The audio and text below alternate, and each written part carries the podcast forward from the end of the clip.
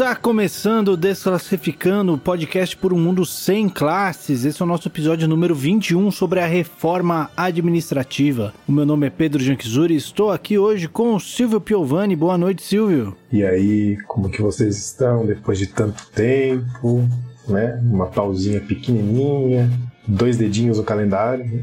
Todo mundo merece férias, né? Eu tô aqui também com a Carol Lima. Tudo bem, Carol? Oi, boa noite. É isso aí. Hoje a gente vai falar da reforma administrativa, mas antes o Silvio vai falar para vocês como é que você faz para entrar em contato com a gente, caso você queira nos elogiar, nos xingar, nos dar sugestões. A gente aceita qualquer coisa. Afinal de contas é o Silvio que vai ler mesmo, não sou eu, então pode mandar o que você quiser. Tá, eu, vamos ver se eu lembro. No Instagram é o arroba Desclassificando Podcast. No Facebook é o facebook.com barra Desclassificando o e-mail é o desclassificando.gmail.com. Tem no Twitter também o arroba desclassifipod. Tá tudo meio parado as redes sociais, porque a gente tirou realmente umas férias, mas é, vamos retornar, né? Então, quando você estiver ouvindo, isso aqui já vai ter retornado a rede social. Então fique tranquilo para mandar mensagem. Isso aí, como diria aquele senhor de metal, I'll be back. é, gostei da interpretação. É isso aí, vamos lá então, vamos pro nosso assunto de hoje. Esta é uma boa história digna de um cordel. Trata-se de quando o SUS e um usuário fiel resolveram discutir cada um o seu papel. João sempre reclamou da fila e do atendimento. Sempre que precisou, sentia um ressentimento de nunca ser recebido conforme o merecimento. Mas João nunca fez nada, só sabia reclamar. Não sabia que ele mesmo poderia ajudar. É isso aí, gente. Então vamos começar bem lá do começo, bem básico mesmo. Não que eu precise disso, né? Só porque eu imagino que tem alguém no público que não saiba. Então eu vou perguntar, né? Eu já sei, mas vou perguntar caso alguém tenha alguém que não saiba. Silvio, diz pra gente o que é essa tal dessa reforma administrativa? Bom, começando então do começo, reforma, normalmente a gente entende como algo positivo, né? A gente ouve essa palavra reforma quando é alguma coisa que vem aí na legislação, vai melhorar, vai dar uma mudada, uma modernizada, uma atualizada. Então, vem com essa ideia, né? Mas de muito tempo para cá, as reformas em geral são piores, é uma piora na, na, na condição da vida da, do, do povo, né? Mas vem com esse nome de reforma justamente para enganar, né? Para facilitar a aceitação. É uma piora administrativa, então. É uma deforma, vamos colocar dessa forma, ou um nome mais bonitinho, né? Que é mais difícil de, de falar, é uma contra-reforma, né? Por que contra-reforma? Né? Se reforma é bom, e ela é bom porque na perspectiva da luta de classes, a reforma ela é, são inovações legais que vão sendo colocadas como forma de de ceder mesmo, a burguesia cedendo espaço na luta, né? Para é, aquele popular entregando o anel para entregar o dedo, basicamente seria essa uma ideia de reforma. Então, é, sei lá, uma, uma ampliação da democracia, uma lei trabalhista que protege, tal. isso é reforma. Né? Então, isso é uma contra a reforma administrativa, ela é uma contra-reforma, porque ela vem para piorar para, é, na verdade, retroceder diversas situações. Né? Na verdade, quase toda situação e não envolve só o trabalhador do serviço público, mas quem vai sofrer muito mais é o usuário do serviço público, ou seja, as pessoas que precisam do serviço público. Então, o que, que é? O que, que significa? O que está por trás disso?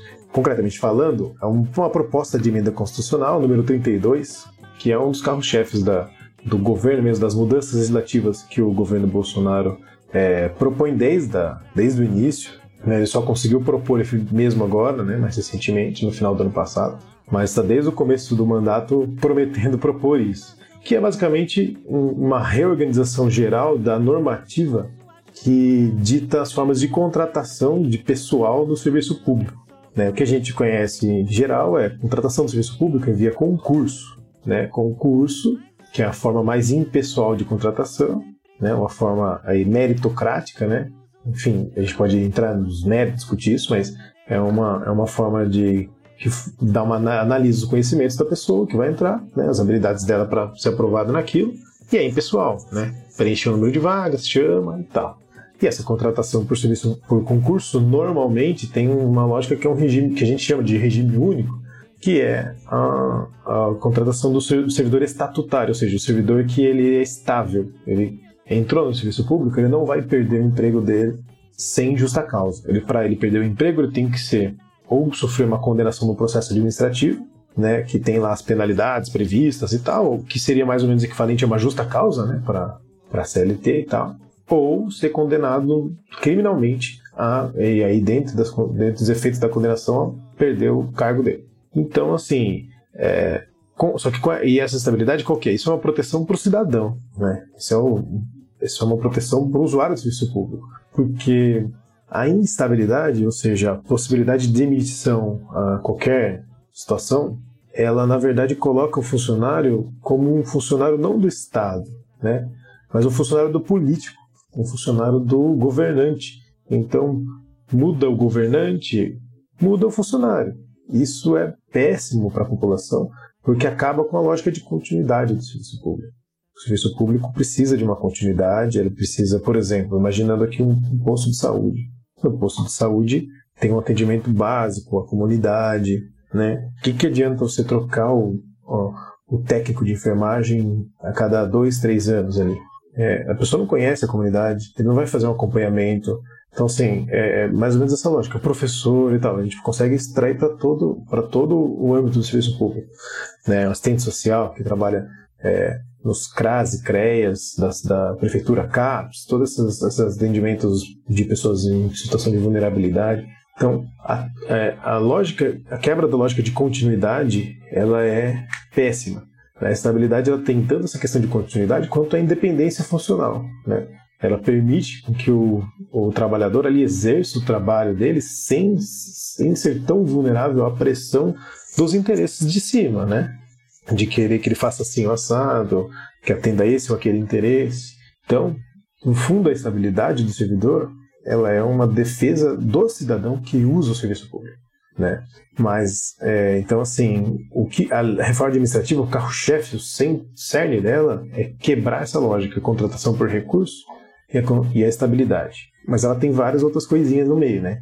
Então, como? Primeiro que ela não acaba com a contratação de recursos de uma forma, assim, escancarada, né? Ela prevê outras formas de contratação que são desvios, assim, né? E ela também não acaba com a estabilidade abertamente. Ela cria mais, ela, ela cria formas para dificultar que a pessoa continue né, no emprego. Então, assim, qual que seria?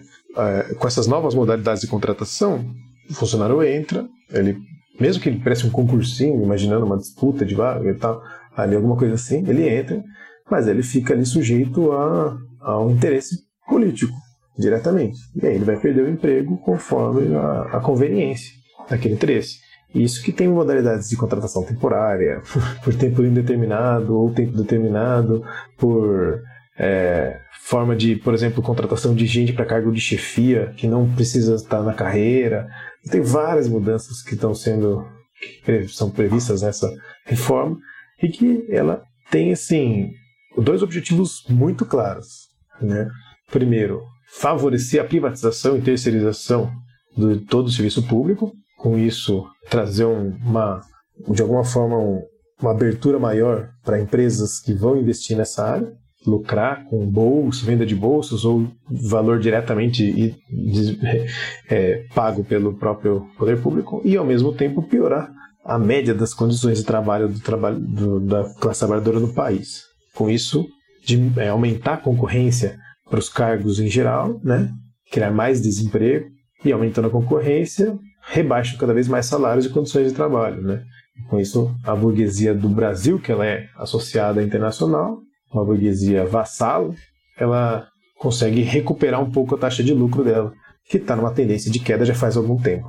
Então, esses são os dois carros-chefe, a gente pode até detalhar mais essas duas questões, que eu acho bem importante.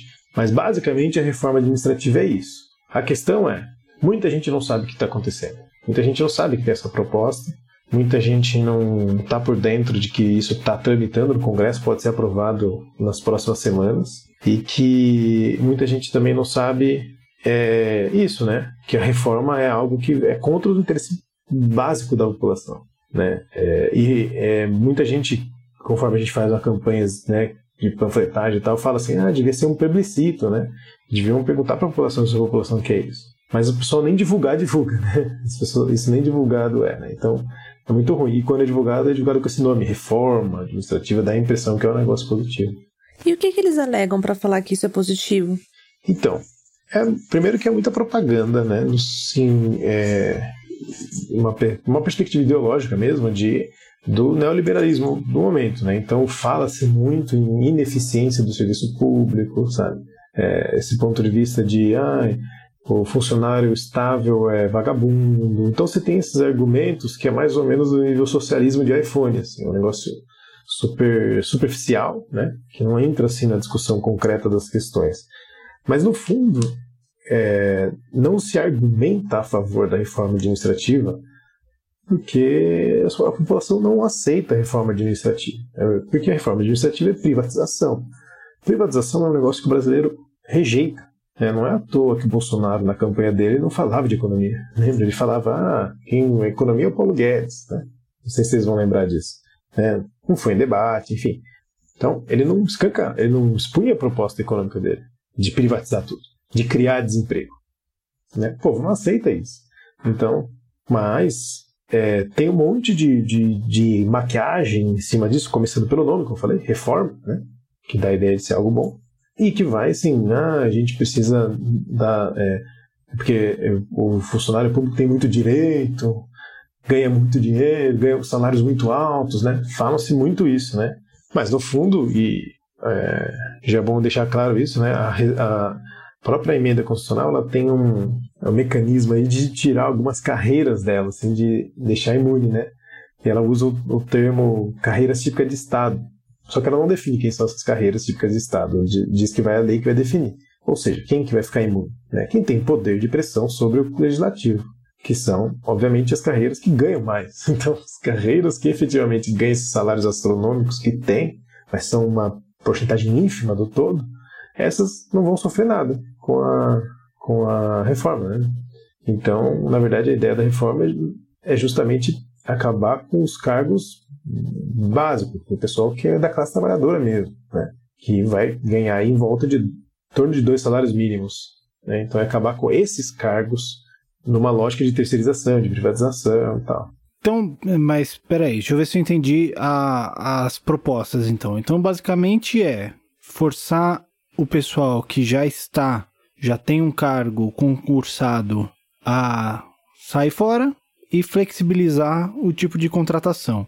Então é basicamente assim: é, vou mandar todo mundo embora e contratar meus amigos, é isso? É isso, mas ao mesmo tempo não é isso de uma forma tão simples, porque não vai ter como mandar todo mundo embora. Quem está lá já com é, cargo estável, concursado, não, a princípio pelo menos não vai perder a estabilidade.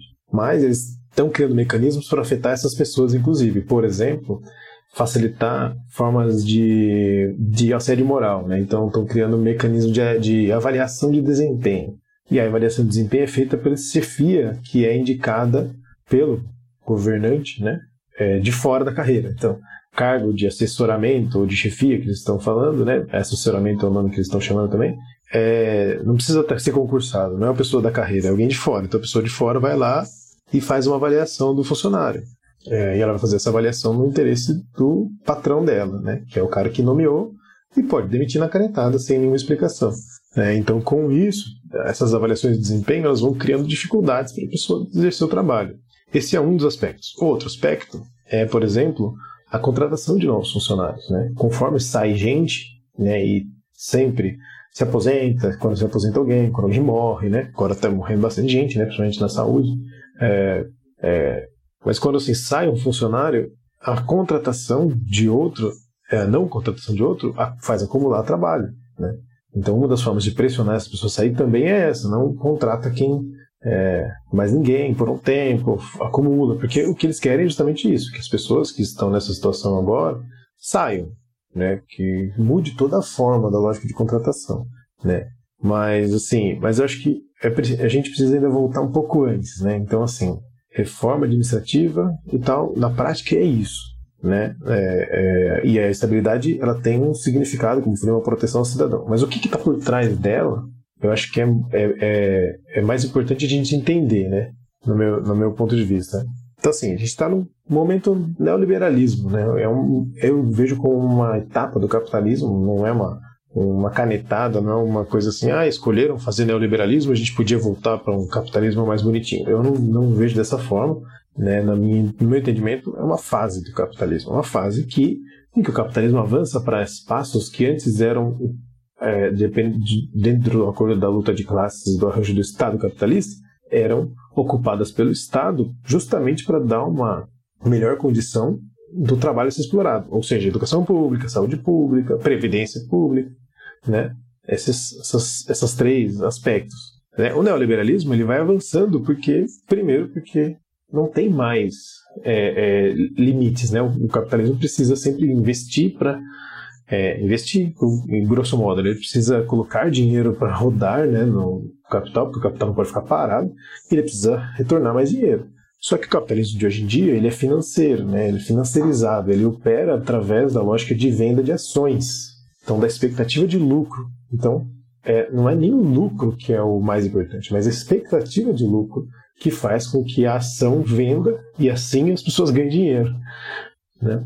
com venda de ação. E aí, quando tem então um espaço de privatização em geral dos serviços ou de sucateamento dos serviços públicos, é nessa hora que a ação vai valer. Porque você tem, por exemplo, no Brasil, uma das, pelo menos era maior, tempo, tempo atrás, não sei se continua maior, empresas de educação privada do mundo, que era Croton, Instituto Croton. É, você tem alguns dos convênios médicos gigantescos, né? As pessoas, das pessoas mais ricas do Brasil, alguns são do Croton, que é da Ambev, e outros são de convênio médico. Né? Então, assim, conforme precariza o serviço público, valoriza essas ações dessas empresas vão se valorizando, né? Então, então esse é um ponto central da questão. Né? Não dá para a gente simplesmente voltar ao que era antes. É o, é o, próprio capitalismo que, que vai atropelando todos os aspectos, transformando tudo em mercadoria. Né? Então, o serviço público ele deixa de ser serviço público para se tornar um espaço em que o capitalismo vai transformar em mercadoria. Essa mudança, ela é, ela é gradual? É, eu não sei se eu entendi muito bem. Por exemplo, eles não podem mandar embora os funcionários públicos. Isso demoraria um pouco, né? E aí eles vão introduzindo é, esses funcionários que são de uma empresa privada? É isso? Então, ela é gradual, mas já tem já está ocorrendo faz muito tempo, né? Se a gente pensar, por exemplo, que desde desde logo da, depois da Constituição, né, que foi o, a lei que firmou isso, né, já vieram muitas emendas é, enfraquecendo esse regime único de servidores e tal. Então você tem, na própria educação, por exemplo, várias formas de contratação que não é por concurso. Então o professor é contratado, é, ou é um concursinho, mas é temporário, ou é simplesmente com base em, em currículo, porque para preencher vaga que sobra. E aí vão. É, só que todo mundo que é contratado de uma forma diferente, ele tem condições de trabalho diferentes. Então você vai criando vários, vários tipos de trabalhador diferente que fazem a mesma coisa e vai criando divisões, né? Divisões. Né? E, e na saúde, isso já desde a década de 90. Mas foi avançando, né? Isso, por exemplo, na década de 2000, já com o governo dos PT, foi aprovada um, uma legislação que criava um negócio que a gente sempre falar, que é parceria público-privada, é o PPP, que é um negócio que hoje em dia é usado principalmente nas, na saúde pública, né? Que é a criação de, de espécies de não é bem uma, não dá para dizer que é uma empresa, porque ela é, tem uma natureza jurídica distinta, se chama chamada de OS, Organizações Sociais, que são criadas lá, tem uns, uns requisitos formais para elas serem criadas, que elas vão ser contratadas por uma prefeitura, pelo Estado e tal, para gerir um hospital, gerir uma unidade básica de saúde, um, um, um PA, né, um pronto atendimento, posto de saúde, essas coisas. Né? Então, é a saúde é pública, é o SUS, é o SUS que paga, mas não é ninguém concursado. Né? É contratado CLT por essa empresa. Às vezes, muitas vezes, nem CLT é. Né? Tem vezes que a contratação é via é, é, terceirizado, né, que a gente fala PJ, pejotização tal. Enfim, mas é uma forma de terceirização, né? Então, assim, já não é concursado. Então, isso tem muito também, já. Então, já é gradual. Agora, a reforma administrativa, ela vem para acabar de vez com a forma de contratação, porque, assim, mesmo com essa essa, essas formas graduais de crescimento, existe um híbrido, existem formas híbridas de contratação ainda. Então, na saúde, muita gente é contratada assim, mas ainda tem concursos. Né? Em outros espaços, tem muito mais concurso. Então, na educação ainda tem bastante concurso. Nas prefeituras e tal, ainda tem bastante concurso. Né? A terceirização avança? Avança, mas ela começou, por exemplo, com algumas funções, que é tipo de faxina, de segurança e tal. Né? Mas ela vai avançando como na própria iniciativa privada também avançou. Começou como também é, atividades acessórias. Né? E hoje em dia ela pode ser terceirizada, inclusive a atividade principal da empresa. Né? No serviço público está indo pelo mesmo caminho. Inclusive, na época da, da terceirização da iniciativa privada, é, muito se falava sobre isso, que o ideal, né, na cabeça desses políticos e tal, que defendiam esses interesses, era, era permitir a terceirização no serviço público em geral também. Então é esse, essa, essa lógica. Então é gradual, né? Então, com, mas com essa mudança, se isso aí for aprovado, né, essa reforma administrativa, o que vai acontecer é toda a base para mudança de vez, né, toda a base legislativa para mudança de vez dessa, dessa forma de contratação de exercício do serviço público, como a gente conhece, vai estar vai tá prontinha. Aí basta cada lugar querer fazer do seu jeito a sua contratação. Vai lançar um edital ou para contratar um edital ou, ou, ou para contratar pessoas através de uma provinha, de um cursinho, ou mesmo é, contratar uma empresa para exercer determinada coisa por tempo é, determinado, ou algumas pessoas por tempo indeterminado, mas podendo dispensar a qualquer momento. Enfim, é, as bases para essa situação estão lançadas, né? com salários mais baixos, com carga horária muito pior, é, ou seja, toda uma lógica de trabalho piorado, né, voltado para a precarização do serviço mesmo, para que as pessoas elas cada vez menos queiram usar o serviço público em alguns espaços e outros que as pessoas usem, mas usem o serviço público que é que é prestado por algumas empresas que vão receber direto do ente público, né? Empresas privadas que vão receber direto do ente público. Então, é, é bem complexo, né? Tipo, tem várias formas assim de acontecimento e é gradual mesmo, mas é uma gradual que não leva tanto tempo para se concretizar, não, entendeu? É, eu acho bem interessante porque, assim, às vezes também a gente só pensa nessa questão da, da, da empresa privada, né? Que não seria empresa privada, você falou outro nome. Vamos supor, em, em setor da saúde, se feito de uma forma gradual. Existe a possibilidade de uma empresa fazer a forma de contratação dos funcionários e geralmente esses funcionários chegarem uh, com outro tipo de bagagem, com uma bagagem de empresa privada. E a gente sabe que no setor público tudo é diferente, né? É, são é, geralmente os profissionais do setor público que já estão lá, eles já têm um método deles de trabalhar com, com equipamentos que, assim, em geral são antigos, né? Um pouco mais precários. E, e isso acaba gerando um conflito também, porque acaba sobrecarregando os funcionários mais antigos. Isso seria também um, um jeito de, é, de diminuir as condições de trabalho dos, dos das pessoas que já estão, é, que são concursadas, por exemplo? Não, com certeza. É, assim, se você pensar que, é que você falou, equipamentos mais antigos não é à toa. Né? Então, assim, é, a gente tem que sempre que, sempre que pensar por uma, uma chave que não é a chave que vem, entre aspas, naturalmente, né? que vem sozinha para nossa cabeça, que vem por osmose. Né? A chave que vem por osmose para nossa cabeça é o serviço público é ineficiente. Né? A não ser quando você usa o serviço público e vê que ele não é ineficiente, porque em muitos aspectos ele é, mas em muitos não é, né? principalmente o SUS, ele é muito bom em muitos aspectos, funciona muito melhor do que um convênio médico em muitos aspectos. A não ser quando a pessoa usa, o que ela vê de fora é que ela sempre vai, é sempre um negócio ruim, né? ou pior do que poderia ser. De fato, ele poderia ser melhor. Mas a gente acaba enxergando as coisas como assim, ah, é, é ruim porque é muita burocracia, ou porque tem muita corrupção. Então essas coisas assim que, não, que são superficiais, né? que não explicam de, na realidade.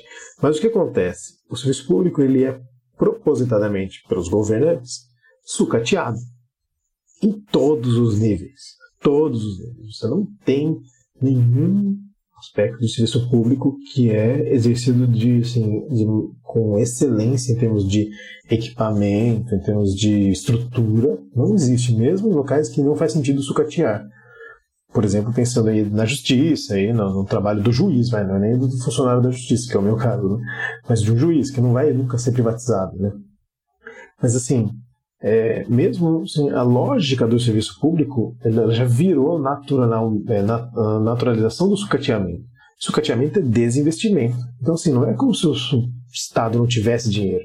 Mas é que ele, como o Estado está a serviço de uma lógica específica, né, é, a gente acaba, às vezes, caindo também nesse conto de achar que o Estado está em oposição às empresas, né, que existe uma disputa, uma dicotomia aí, Estado e empresa. Né? Não existe, né? É, o Estado está a serviço do capital. Isso é um ponto específico, a gente tem que entender isso sempre. Tem que chegar a isso sempre. Às vezes não é o pequeno capital, né? não é o pequeno burguês. Normalmente não é o pequeno burguês. É o grande capital, as grandes empresas. Então, é os interesses dessas empresas que governam os governos. O que é, inclusive, muito, muito frequentemente usado como um ponto de confusão ali, né? Colocado assim: ah, não, porque o Estado é ruim, porque olha esse pequeno empresário aqui que não consegue fazer tal coisa. Ah, não, porque, né, enfim, colocando o pequeno empresário, essa, esse cara que tá é, se fudendo, né? trabalhando, né, que nem todo mundo, é, como o, o, o representante de todas as empresas que são prejudicadas pelo Estado, né? Isso é um espantalho bem comum da gente ver, né? Então, né? Isso é um espantalho comum, principalmente porque o burguês está muito longe, né, cara? Ele está sendo um outro, um, é, um outro a gente não vê, né? Quem a gente vê é o pequeno, né? É, isso, é o pequeno. E, e, o pequeno que acha que é grande, né? Essa que é a questão. Porque ele também está distante, né? Ele não tem essa noção. E, e, e, assim, e outra, né? Não tem mais a figura do burguês é, dono da fábrica, né? Que é o cara que está lá, né? Em contato. Isso não existe mais. O burguês, hoje em dia, basicamente, ele é alguém que ou que gerencia os seus próprios investimentos, ou ele é o dono do banco de investimentos. Basicamente é Quem isso. a gente vê hoje em dia é o presidente das empresas, né? Que é um contratado, é um no fim das contas, né? Isso, é um funcionário, né? Ele pode ter bônus, tem, às vezes tem até uma parte, mas ele é um funcionário, né? É que ele é um funcionário contratado para agir como dono, né? pra, né? Mas ele é um funcionário, né? Então, assim, a gente está tá muito distante do burguês, né? Então, a noção de burguesia acaba vindo essa noção de pequena burguesia, né? Que, de fato, é, também é muitas vezes, na verdade, quase sempre sofre essas, essas, essas as consequências dessas decisões, mas no fundo ela nem ela tá tão perdida, né? Porque que ela tá, você não sabe muito bem como agir. Porque pensando, pensa, vamos pensar bem, é interessante para um pequeno burguês a reforma, a reforma administrativa, né? é interessante para um pequeno burguês a privatização do SUS? Não é. Não é, porque ele não é uma empresa de convênio médico. Uma empresa de convênio médico é uma empresa gigantesca, que tem um capital grande.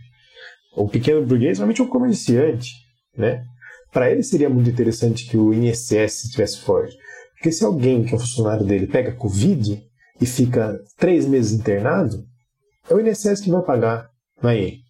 Mas eu tenho uma impressão, e, pode ser que eu esteja errado, mas eu tenho a impressão que esse cara, ele na real, ele não tem uma grande força política, porque ele não tem uma grande força, ele não é uma massa grande de pessoas, né? Ele é uma, uma fração relativamente pequena da sociedade, e ao mesmo tempo ele também não tem o mesmo poder de influência de um cara que é dono de um meio de comunicação ou alguma coisa assim o papel que ele serve hoje em dia me parece ser mais o lance assim de ser o lugar para onde as pessoas apontam, servir meio que de como personagem para personificar essa empresa que as pessoas imaginam que é prejudicada pelas, por essas medidas estatais, por exemplo.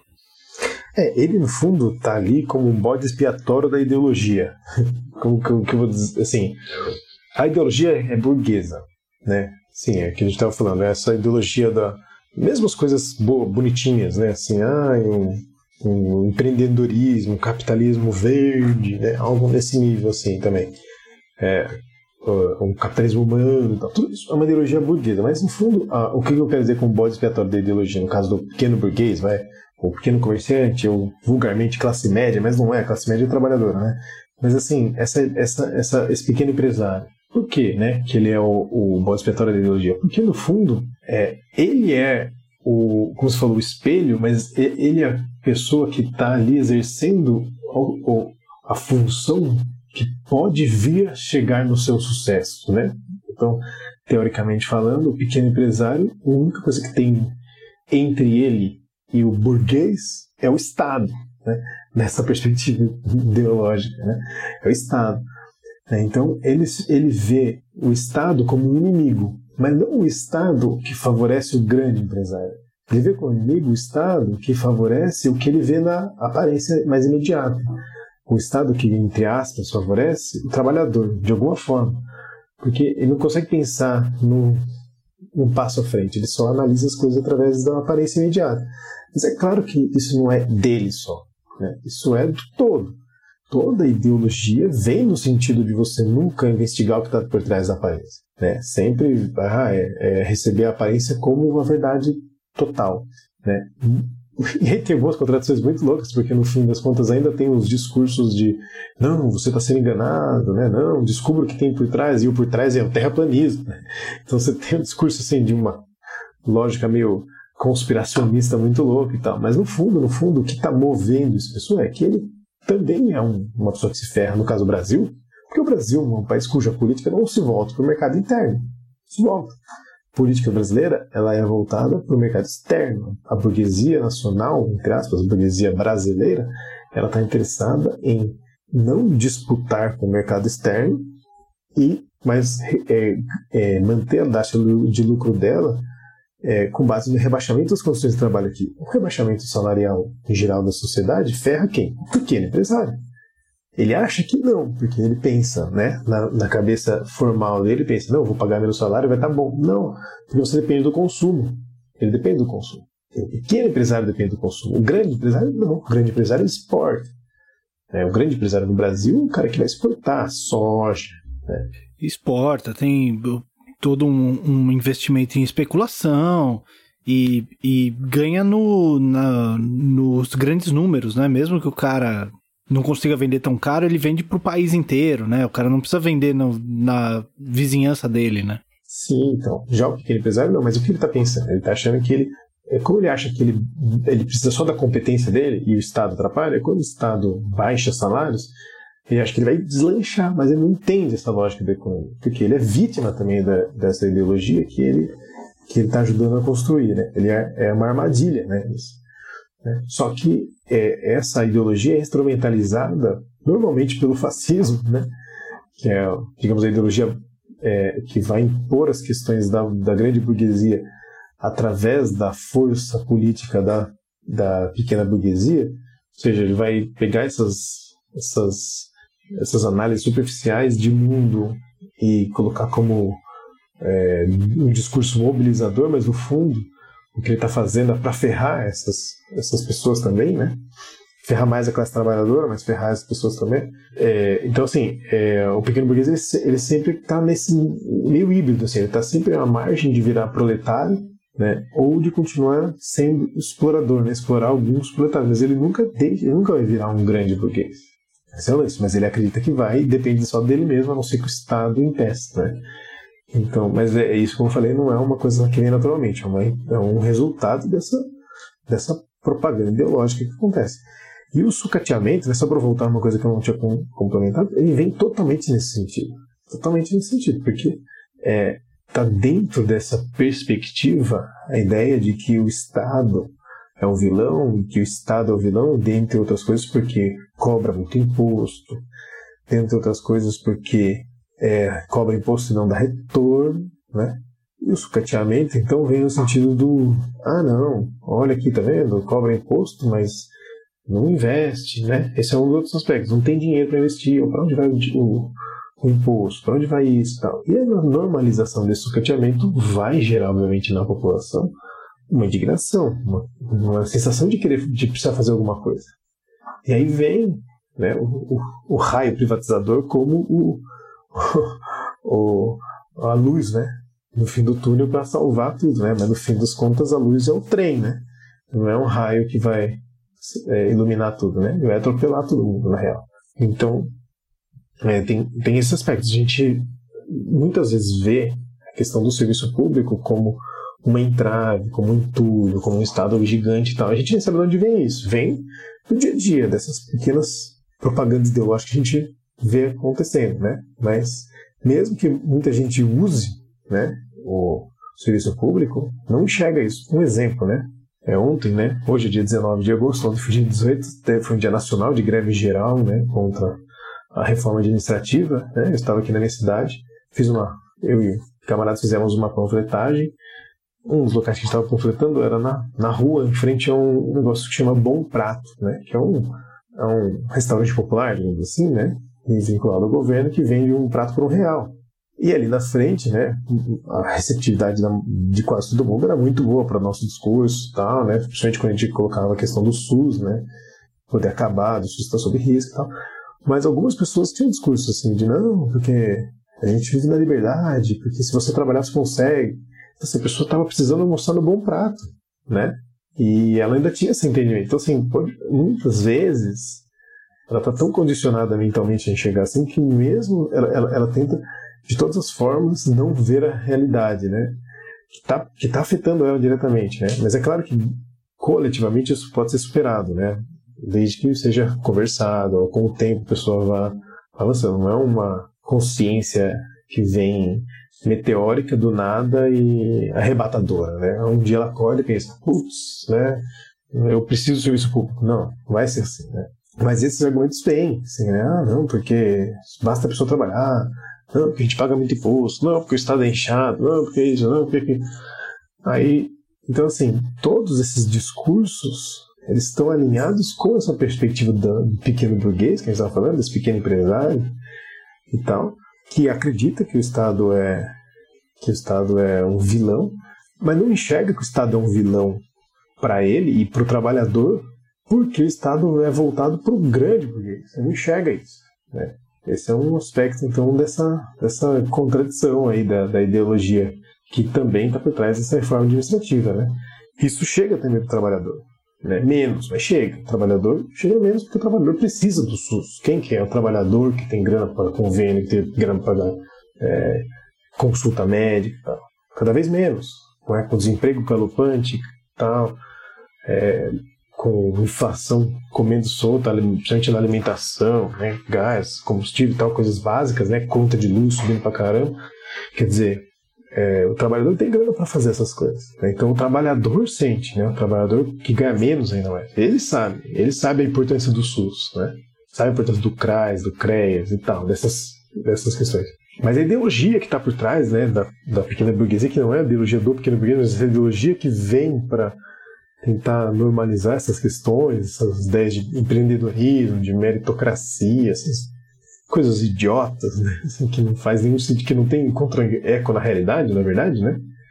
É, isso aí continua forte. E, e, no fundo é isso que dá uma conformação para coisas como a reforma administrativa, que vai tentar colocar que o, o funcionário passa no concurso e não faz mais nada, né?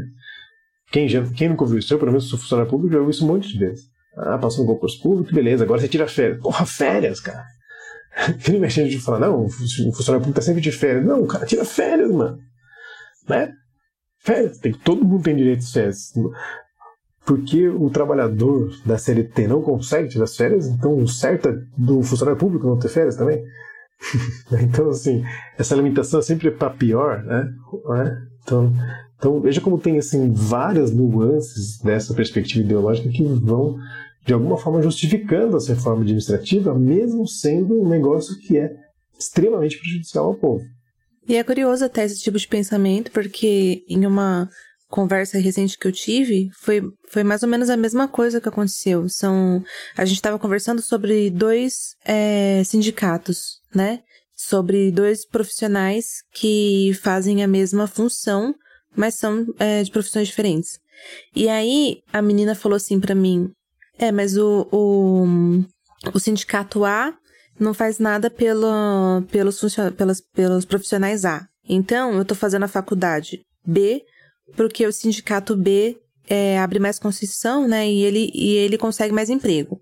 E aí eu comentei com ela, falei, nossa, mas o correto, já que é a mesma função, não sei, né? Não, não tenho conhecimento. Mas na, na minha cabeça pensei assim, talvez os sindicatos pudessem se conversar e exigir as mesmas coisas, né? Porque são. É, as exigências do sindicato A são questões de, de segurança do trabalho.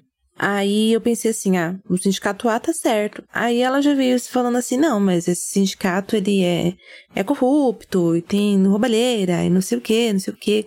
Mas assim, se a gente for enxergar, eu não sei se tem corrupção ou não, se tá roubando ou não, mas é, a única coisa que eu sei é sobre os direitos que os trabalhadores podem sofrer, né? Que eu sei pouco ainda. Mas é, se você olhar assim de uma maneira mais clara, é, é, é o mais correto seria que, que os funcionários do é, B tivessem as mesmas condições do A e não o contrário, não que fosse demonizado, sabe? É, e, e, é uma, uma. É um caminho que parece rápido, mas que a maioria das pessoas acho que não consegue chegar nesse caminho de enxergar dessa forma. Então, é, putz, isso é, é, não é o outro problema, né? é o mesmo problema, tem tudo a ver com a questão reforma administrativa, mas ao mesmo tempo é, uma, é um problema específico também, né? Que assim, é, a, a, luta sindical brasileira perdeu muita qualidade nos últimos tempos. É, então isso é muito forte, né? Isso não é só no Brasil. É, o neoliberalismo, como eu falei, essa etapa superior do capitalismo, superior que ela se, ela se tornou hegemônica da década de 80 para frente, principalmente quando caiu a União Soviética, que era, digamos, a contraposição que existia né, ao capitalismo naquele momento. Então, essa luta de classes presente na, naquela oposição da Guerra Fria fazia com que, para impor um neoliberalismo, você precisasse de uma ditadura, que era o caso do Chile, né, com Pinochet, ou mesmo aqui no Brasil, né, alguns ensaios de neoliberalismo com a ditadura militar, que não foi neoliberal, mas tinha algumas coisas também voltadas para isso. Né, democraticamente, de uma perspectiva democrática, tal, o neoliberalismo não não, não, não tinha espaço. Né? Com a queda da União Soviética, não. Com a queda da União Soviética, então vem com tudo o neoliberalismo nos anos 90, principalmente nos países dependentes, como o caso do Brasil, mas não só, né? Nos países centrais também. Então, assim, dentro dessa perspectiva, uma das coisas que, que aconteceu foi ataque de tudo quanto é lado contra a classe trabalhadora, né? E o sindicalismo, o sindicalismo ir se tornando muito mais um aspecto de clube, um aspecto associativo e muito menos político. Né? Isso, isso também é uma contraposição, porque o neoliberalismo vem no sentido de quebrar as regras básicas que existiam de contratação, de CLT. Então existiam, por exemplo, aquelas grandes empresas aquelas plantas gigantes do, de produção automobilística. Aí de repente, né, começou a ter uma globalização, a produção automobilística começou a não ser mais num local, né? Ela é pulverizada no mundo inteiro. É, aí você tem, por exemplo, muita demissão, contratações por empresas terceirizadas e tudo mais. Isso vai dificultando que o trabalhador continue no sindicato. Isso vai fazendo com que surjam sindicatos de várias é, concorrentes né, dentro do mesmo ramo de produção, na verdade, como é o caso aí que você falou. Né? E aí os sindicatos começam a brigar com a sua empresa para o seu consumidor. E o consumidor é o associado, é o sindicalizado. Logo ele vai atendendo a uma, uma questão muito mais de clube, então oferecendo convênio aqui, não sei o que lá ali, blá, blá e tal. E ele perde todo o caráter de luta política, de direcionamento da luta política nesse meio tempo. Né? Isso, então, assim, essa é uma coisa que o sindicalismo brasileiro sofreu e com a eleição do Lula, contraditoriamente, isso, isso ganhou áreas gigantescas, porque com a eleição do Lula, que vinha, que era da CUT, né, que tinha uma das a principal corrente da CUT, né, ligada ao Lula e tal, mas não era a única, né, tinha muita disputa interna a CUT é meio que transformada num instrumento de governo do PT. Né? Ela perde o caráter de ser um instrumento da luta de classes para influenciar o governo e vira um, um espaço de influência do governo. Né? E, e o sindicalismo ele vai se tornando cada vez mais isso. Né? É esse espaço associativo que lembra um pouco uma espécie de sindicato que sempre existiu, que é esse sindicato que só se preocupa com a própria categoria então ele vai tentando fazer coisas para atrair como se fosse uma espécie de empresa mesmo, assim, sabe? É uma visão muito empresarial do sindicato mesmo. Né? Você tentar fazer coisa para atrair atenção, você precisa disputar ali que o sindicato atrair o, o, o trabalhador para se associar ao sindicato. Aí com as reformas mais recentes, imposto sindical, todas as coisas que vem vindo e outras formas de dificuldade do sindical, então quando tem uma greve, tem é, juiz decretando ilegalidade da greve, cobrando multa do sindicato, assim, várias coisas que vão dificultando o trabalho sindical, né, isso vai pulverizando a luta. Né? para chegar nesse momento em que existem concorrências entre sindicatos, em que você não tem mais assim uma unicidade sindical. E nós, é, eu sou da UPCB, né? Como já falei várias vezes aqui, porque sou também da unidade classista, que é o coletivo do PCB ligado ao movimento sindical, ou, ou o que a gente chama de corrente sindical. Na unidade classista, a gente defende que tem que ter, tem que, só pode ter um sindicato por ramo de produção. Né? Porque o ramo de produção é que determina. Né? É, a, a, atuação não é o, o, trabalho daquela pessoa. Porque ela pode trabalhar no TI, mas ser do ramo da produção automobilística. Então o que, que tem a ver ele ser o sindicato TI? Né? E, enfim, pode ser publicitário, vai, vai, vamos chegar em uma série de coisas. Então, assim, pode ser do marketing, pode ser um monte de coisa, mas o ramo de produção que determina. E você não pode ter mais de um sindicato para o ramo de produção. Você não pode ter o sindicato do cara que faz o desenho, e outro sindicato do cara que está na produção, o sindicato do cara que aperta o parafuso, o sindicato do cara que aperta o botão tal. Não pode ter isso. Né? É, mas, obviamente, que como o interesse do Estado, né, como esse órgão né, normalizador e, e, e concretizador, concretizador do interesse burguês, né, como o interesse do Estado é o interesse da burguesia, ele vai dificultar, obviamente, que, o, que, a, que, a, que a, os trabalhadores tenham sua forma de instrumento de luta melhor, né? Mas os trabalhadores também não sabem muito disso, estão muito perdidos nesse ponto. Né? Então, hoje em dia tem muito evasão sindical, né? Pouco, poucas pessoas, o índice de sindicalização está muito baixo também. Então você tem todos esses aspectos que vão resultar também nessa reforma administrativa, por dois lados. Primeiro, do lado do trabalhador do serviço público. Né? Na minha categoria, por exemplo, você tem um sindicato que é de direita, de direita, é, ligado, é, é, tem proximidade com o próprio patronato, sim, é abertamente de direita, embora esteja contra a reforma administrativa, mas ele não mobiliza nada, ele enfim, faz uma postagem na rede social e acha que está fazendo alguma coisa. E você tem mais aí, no, entre 20 e 30 associações que não têm força sindical, mas ao mesmo tempo, é, não tem assim, a representação sindical, mas ao mesmo tempo tem pessoas liberadas do trabalho para fazer o trabalho associativo que acabam agindo de forma como se fosse um pseudo-sindicato, porque o sindicato real não faz nada. Né? É de direita. Então é uma forma bizarra de pulverização, uma briga de interesses, não sei o que e tal, gigantesca. Né? Isso faz o que? Isso afasta a base totalmente. Né? Então a própria, a própria pessoa só é de uma associação de outra por causa do convênio médico, por causa de sei lá o que, outro benefício. E é isso. Isso que gira né, a situação. Agora olha que bizarro. Né? Nós somos uma categoria de funcionários públicos cuja o, o principal argumento para a gente se manter, entre aspas, sindicalizados ou vinculados a uma associação é um convênio médico. Como que a gente vai se associar a uma luta pela saúde pública? Né? Então, assim, a contradição é, é gigantesca. Então, assim, é, então são os próprios trabalhadores também entrando em contradições muito grandes, né? Nesse ponto. Né? O, o, sindicato, ele, ele é, é, na forma que ele é, ele é contra a, uni, a união dos trabalhadores, né? Porque ele está preocupado em conseguir ali um, um consumidor, né? como eu falei. Então oferece convênio de médico, convênio de escola, convênio não sei que lá. Então, tudo isso é contra o próprio interesse do serviço público como um todo. Né? É, e aí o sindicato vai brigar por receber um auxílio saúde, por exemplo, um auxílio creche, né? algumas coisas assim que existem, né? dependendo da órgão do serviço público, né? e é uma coisa que soa mal para a população, com razão, que é um penduricalho, né? mas ao mesmo tempo o sindicato está fazendo isso, então as pessoas, o sindicato não, né? Falando grosso modo, ou a associação está fazendo isso, então as pessoas acham que eles estão defendendo o interesse dele, do, do, dos trabalhadores, né?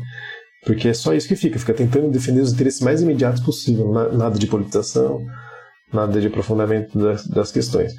Então, resulta numa, numa, quase ausência de resistência contra esses ataques, que vão afetar o trabalhador. Né? O cerne da reforma administrativa é o trabalhador mas o resultado maior é no povo, né, como eu falei.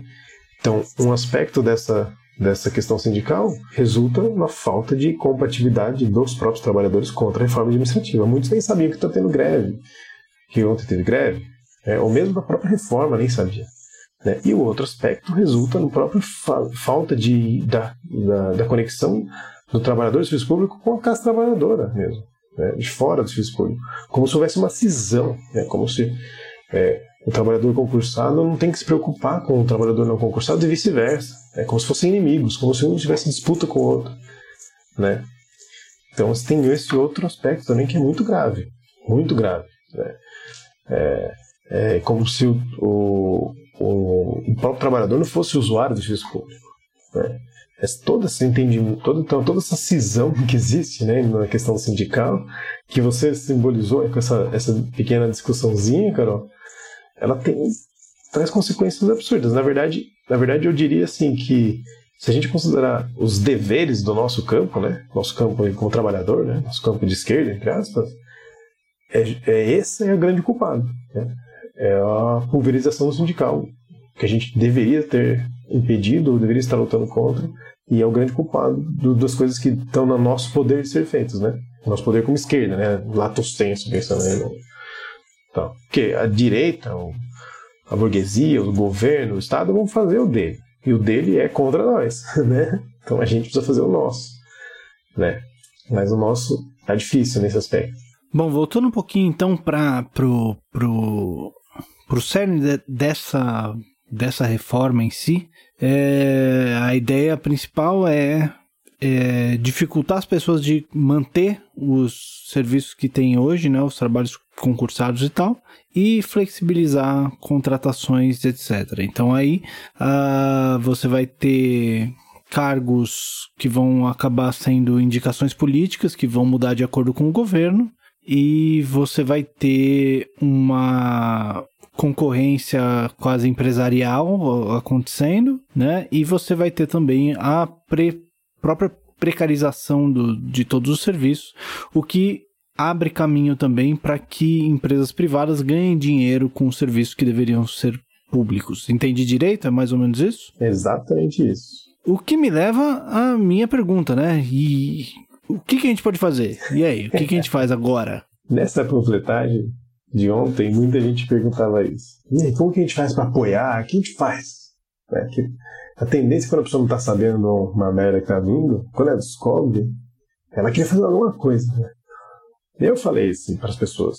O primeiro ponto é espalhar a informação. A gente precisa compartilhar. As pessoas precisam saber disso. As pessoas precisam saber o que está em jogo. Porque o máximo que provavelmente elas vão saber ouvindo na TV ou, ou um jornal, qualquer coisa assim, é, é o nome, reforma administrativa. E esse nome é bonito, né? Ele dá a entender que é uma coisa boa. Então eu falei, a gente precisa espalhar. Espalhar. A gente precisa divulgar conversar, falar com cada pessoa, conversa com o seu vizinho, com a sua família, fala, meu, você tá vendo, tá vendo, vendo um negócio que pode acabar com o SUS. A gente se acaba com o SUS. Isso é um, é um pandemônio do país, é um caos social completo. Né? Então, o primeiro passo é isso, é, é conversar, porque o povo, só, um povo informado defende os próprios direitos. Né? A gente fica falando do SUS, que é o, é o carro-chefe, mas tem os Correios, né, que estão sob ataque, que vai ter um, uma, um desemprego gigantesco, as várias empresas públicas, né, Eletrobras, Petrobras, como a gente já falou em outros episódios.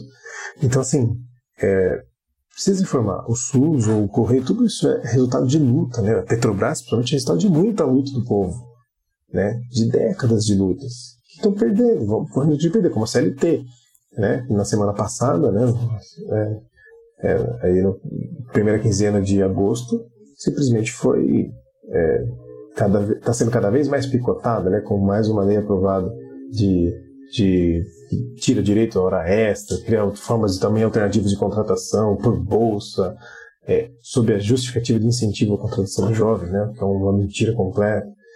Então, assim, é, o primeiro passo é informar, que as pessoas saibam o que está acontecendo.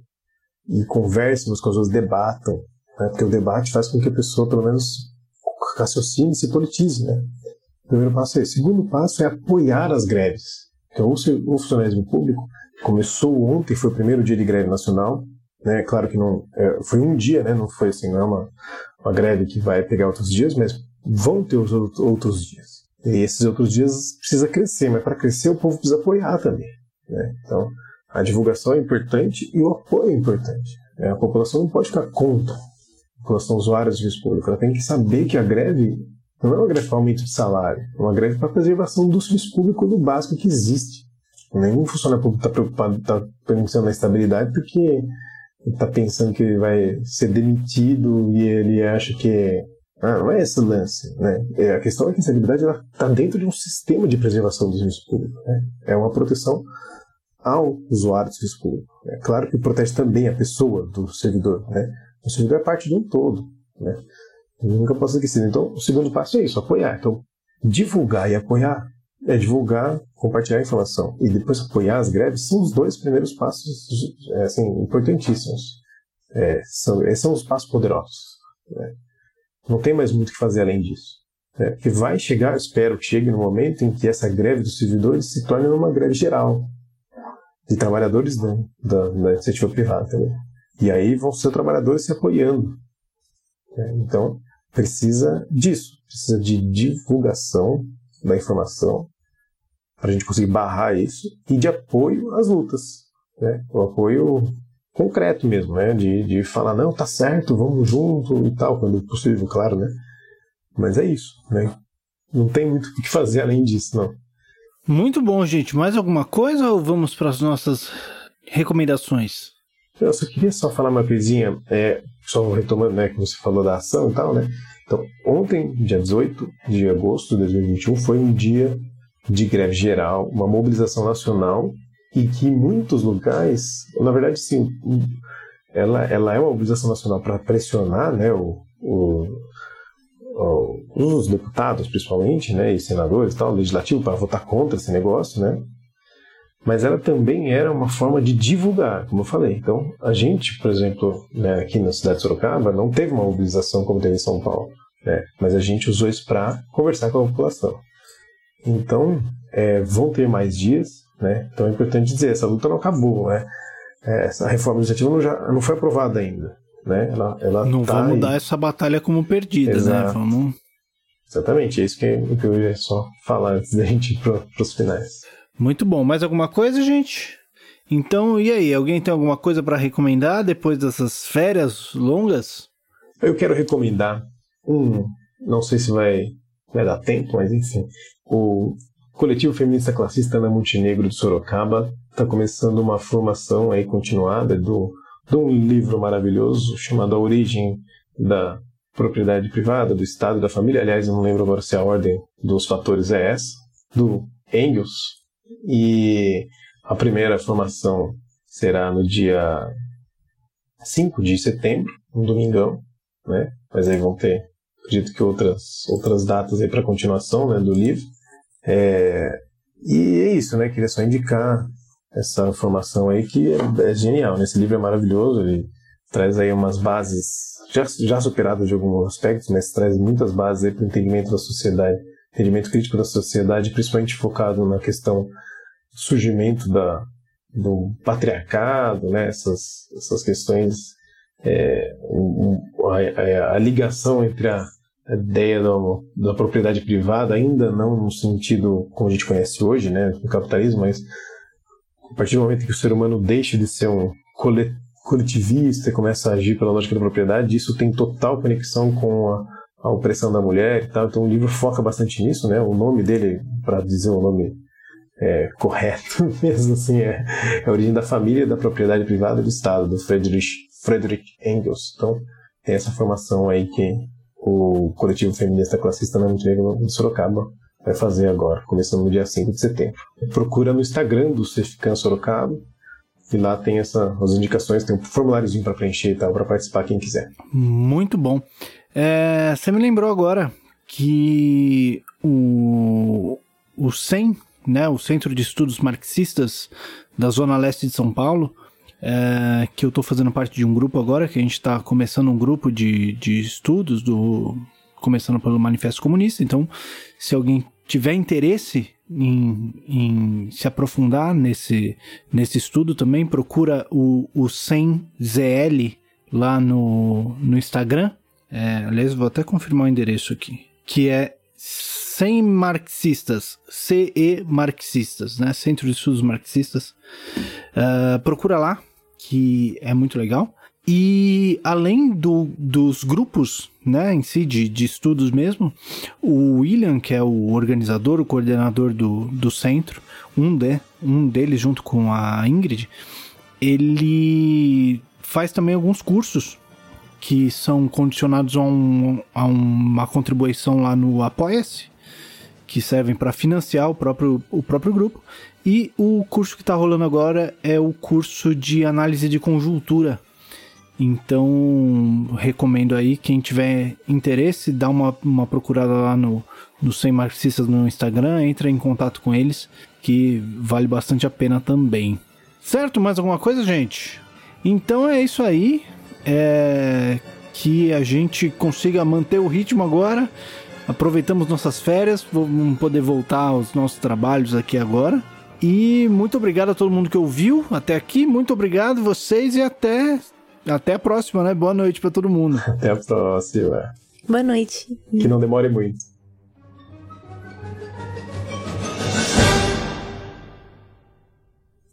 Não me coloca no final rindo. Vou colocar o que no final, então? Agora vai ter você no final falando, não me coloca no final. É isso que você queria? Tá vendo que dá pra aprender a editar? Ele aprendeu a editar assim, agora eu não aguento.